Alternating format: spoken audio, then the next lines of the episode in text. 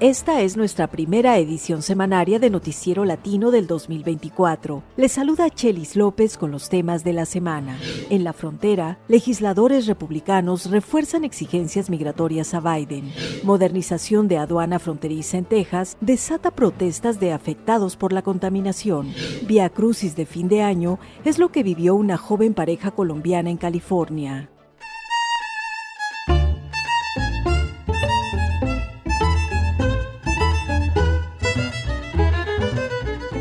Políticas de inmigración más estrictas a cambio de ayuda militar a Ucrania y otros países es lo que demanda al presidente Biden una delegación de legisladores republicanos que se trasladó hasta Texas. La delegación, encabezada por su líder, Mike Johnson, califica de catástrofe migratoria el aumento de detenciones registrado en diciembre. En respuesta, legisladores demócratas rechazan las presiones y alistan una propuesta alternativa en el Senado. Con los detalles desde la ciudad de Washington, José López Zamorano. Un total de 64 legisladores republicanos de la Cámara de Representantes la delegación más numerosa de su tipo, se trasladó a lo que calificaron como el epicentro del caos migratorio, la frontera entre Texas y México. Mike Johnson, su líder legislativo, se dirigió a las cámaras de televisión en momentos que a sus espaldas un grupo de inmigrantes indocumentados estaba cruzando el río Bravo, pese a la presencia de agentes y políticos. Si el presidente Biden quiere un proyecto de ley de gasto suplementario centrado en la seguridad nacional, es mejor que comience defendiendo la seguridad nacional de Estados Unidos en nuestra frontera sur. El mensaje de Johnson y de otros legisladores republicanos reflejó un endurecimiento de sus exigencias a Biden.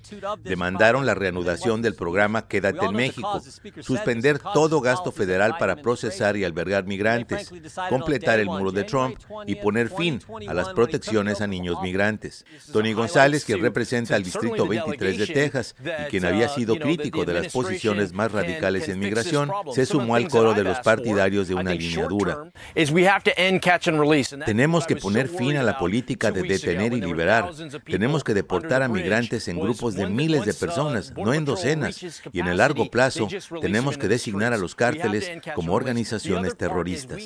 Pero sus demandas cayeron en oídos sordos, tanto en la Casa Blanca como entre legisladores demócratas opuestos a ceder en migración como condición para liberar los fondos de emergencia para la frontera, la ayuda a Ucrania e Israel. Karine Jean-Pierre es la portavoz del presidente. Los republicanos de la Cámara de Representantes abandonaron el Congreso en diciembre y no han regresado para lidiar con la migración. En su lugar, están haciendo juegos políticos. Al respecto, acusó a los republicanos de la Cámara de Representantes de rechazar en mayo pasado una iniciativa de ley para contratar a más de 2.000 nuevos agentes de la patrulla fronteriza. La legisladora demócrata Verónica Escobar, que representa al Distrito 16 de Texas y quien patrocina la iniciativa de ley Dignidad con su colega republicana María Elvira Salazar, acusó a los republicanos de radicalizar su posición migratoria.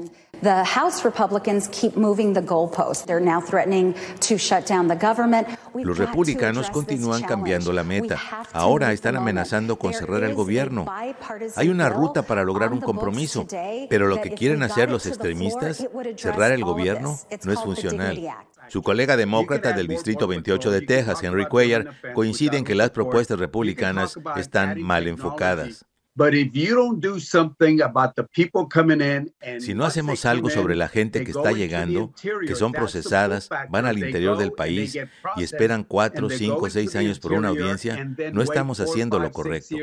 Mientras tanto, un grupo bipartidista de senadores anunció que está redactando una propuesta de ley que incluiría precisamente elevar los estándares de prueba para solicitantes de asilo y facilitar las deportaciones, pero no existe ninguna garantía de que el plan cuente con apoyo en la Cámara Baja a dos semanas de un posible nuevo cierre del gobierno federal. Para la edición semanaria del Noticiero Latino, desde Washington, José López Zamorano.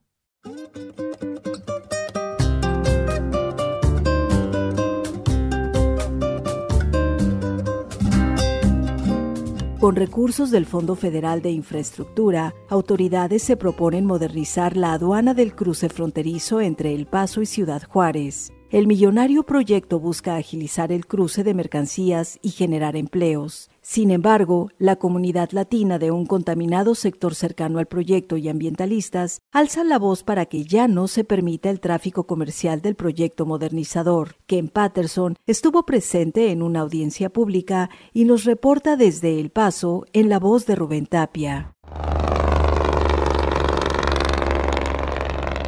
El sonido de miles de camiones de carga inundan las carreteras de El Paso día y noche.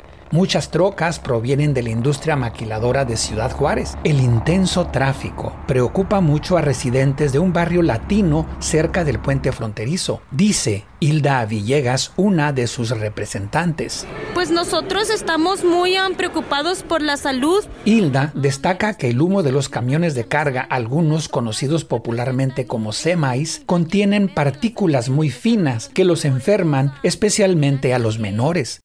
Las trocas representan un, daño tremendo en la salud, en el desarrollo de los niños por estos ah, contaminantes que se generan por estas trocas comerciales. Esa preocupación la expresó Villegas, portavoz de la organización Familias Unidas de El Chamizal, durante la primera audiencia pública oficial sobre el impacto ambiental, EIS por sus siglas en inglés, que pudiera causar una nueva y moderna aduana para el puente internacional de las Américas, que aumentará el número de carriles para trocas de carga. Familias Unidas se opone a varias propuestas presentadas por la Administración de Servicios Generales del Gobierno Federal. Se decepcionaron al escuchar que no contemplaron incluir estudios sobre el impacto a la salud, dice Villegas. Nos quedamos afuera como siempre y el comercio y el crecimiento y el progreso siempre viene al costo de nuestros hijos, las personas más vulnerables de la ciudad del Paso y también de Juárez. Daniel Partida es el gerente regional del proyecto para la Administración de Servicios Generales. Partida señala que grabarán los comentarios públicos y en octubre darán a conocer el estudio de impacto ambiental. Después seleccionarán el proyecto de cerca de 700 millones de dólares, costeados por la Ley de Infraestructura. En cinco años, o sea, para el 2029, esperan terminar la obra. Partida así responde ante las quejas de los vecinos. En cuanto a las alternativas, también hay una opción de no construir lo que realmente no queremos incluir, pero sigue siendo una posibilidad. Perderíamos todo ese financiamiento y eso es algo que ni siquiera queremos considerar. Pero nuevamente, eso debe analizarse en el proceso del estudio de impacto ambiental pero sí tienen más alternativas, afirma la abogada del Texas Río Grande Legal Aid, Verónica Carvajal, quien representa a vecinos de El Chamizal y San Javier, comunidades ya impactadas por fuentes múltiples de contaminación. La mejor manera de reducir el impacto ambiental en las comunidades más afectadas, que son comunidades que carecen de justicia ambiental, que son pobres o de bajos ingresos, personas de color, es eliminar el tráfico de camiones pesados tipo semi, no solo los de tipo comercial que cruzan por el puente de las Américas. La abogada Carvajal dice que la controversia sobre esta nueva aduana pone a prueba el compromiso de la administración de Biden con comunidades de color y de bajos recursos en términos de justicia ambiental. Si la voz del pueblo no se escucha y siguen utilizando ese puente para intereses comerciales, estamos otra vez replicando el racismo de antes. La Administración de Servicios Generales aceptará comentarios públicos por escrito hasta el 23 de febrero. Para la edición semanaria de Noticiero Latino, este fue un reporte de Ken Patterson en la voz de Rubén Tapia. Soy migrante del mundo, soy migrante del mundo, crucé la mar de la tierra fecundo. Mientras millones de personas festejaban las fiestas de fin de año en la zona fronteriza entre México y Estados Unidos, miles cruzaban la línea en busca de asilo, entre ellas muchas familias latinoamericanas que venían huyendo de la violencia y la pobreza. Marco Vinicio González platicó con una pareja colombiana que le contó sobre una larga, penosa y costosa travesía y sobre sus esperanzas de un futuro mejor mientras esperaban ser llevados a un refugio. Este es su reporte desde San Diego, California. La situación estaba muy dura, por más que uno trabajaba, no alcanzaba para la comida. Ana es una colombiana de 23 años que tuvo que dejar su país con cuatro meses de embarazo. Además de la miseria en que vivía, fue amenazada de muerte por su hermano cuando éste salió de la cárcel y se fue a vivir con la familia. Yo tengo un hermano que es esquizofrénico. Muchas veces me amenazó de que me iba a matar. Ella y su esposo John, de 25 años, vendieron todas sus pertenencias y sus familiares los ayudaron para poder pagar miles de dólares a los coyotes. Nosotros arrancamos desde Bucaramanga a Medellín en bus. La travesía fue larga y penosa durante 22 días. Al llegar a México, fueron abandonados a medianoche, lejos del hotel pactado con los coyotes. Literal duramos caminando hasta las 4 de la mañana buscando el hotel. Llegamos ya dormimos sin comer literal.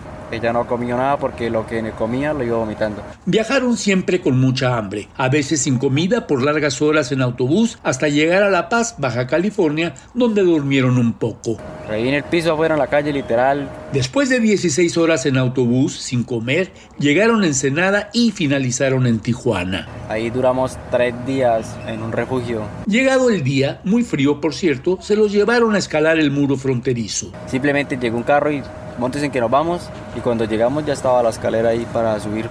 La pareja formó parte de un pequeño grupo y comenzaron a escalar el muro que era de 6 metros de altura hasta que Trump lo elevó más. A lo que yo me subí, no sé, me enredé en la parte de arriba y pues me caí. Ana se lastimó el pie y se torció la rodilla, pero lo que más le preocupaba era la criatura que llevaba en el vientre. Y pues pensé que le iba a pasar algo a mi bebé. Angustiado, John se lanzó de prisa para ayudar a su esposa. Yo prácticamente me tiré desde arriba porque es mi esposa y yo dije, no, le pasó algo al bebé o algo y yo me tiré y Afortunadamente no pasó a mayores, pero no todos los que caen corren con la misma suerte. Cuando ella iba subiendo, se cayó otra muchacha. A ella sí se la llevaron en ambulancia y todo. Cruzaron el muro desde Tijuana para descubrir asombrados que frente a ellos había otro muro como de 10 metros de altura. Y en esa franja que queda entre ambos muros, más tarde llegó la patrulla fronteriza a recogerlos para llevarlos a la entrevista del miedo creíble previo al proceso de asilo. por favor. Datos del Centro Médico de UC San Diego reportan un abrumador aumento de fracturas de tobillos y rodillas, columnas y lesiones cerebrales que a veces resultan mortales. La patrulla fronteriza dice que en la última semana hubo 6.775 detenciones en la frontera de San Diego-Tijuana, pero Pedro Ríos, de la directiva de American Friends Service Committee, señala que se ha visto reducir el número de migrantes últimamente. Llegan entre 150 personas a 200 personas al día. Ríos considera que muchas de las cifras dadas a conocer a la opinión pública por los republicanos tienen un tinte político muy preocupante. Porque lo que vemos es una trayectoria de romper o quebrar lo que han sido las protecciones sobre el asilo desde la Segunda Guerra Mundial. Es todo sobre procurar las leyes migratorias, lo que hemos visto a través de décadas y por eso nos encontramos en esa situación. Para la edición semanaria de Noticiero Latino, desde la frontera Tijuana-San Diego, Marco Vinicio González. Así concluye esta edición semanaria de Noticiero Latino, una producción de radio bilingüe desde sus estudios en Fresno y Oakland, California, con el auspicio parcial de la Corporación para la Difusión Pública, de California Endowment, de James Irvine Foundation, de Colorado Trust y de Walton Family Foundation. Director de Noticias, Samuel Orozco. Productor, Rubén Tapia. Conducción técnica, Jorge Ramírez. Asistente de producción, María de Jesús Gómez. Yo soy Chelis López. Escríbanos con sus comentarios en radiobilingüe.org. Escucha usted Noticiero Latino, satélite Radio Bilingüe.